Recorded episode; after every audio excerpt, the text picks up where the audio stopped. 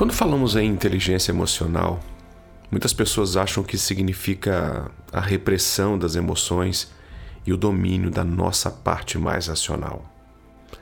Mas a inteligência emocional nada mais se trata do que o meio do caminho entre a mente e o coração. É justamente em buscar aquele equilíbrio que nos permite manter-nos sãos nossas emoções nem sempre nos levam pelo melhor caminho, se a usarmos como único guia pela nossa jornada. Elas são voláteis, inconstantes, intensas. Elas nem sempre são tão confiáveis, mas ao mesmo tempo elas são aquilo que faz com que você se sinta vivo.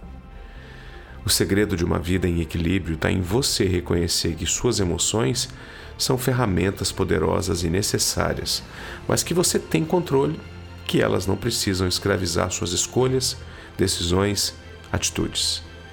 É um longo caminho de aprendizado, de exercícios diários, testes, falhas, erros e também acertos, até entendermos direito a nós mesmos.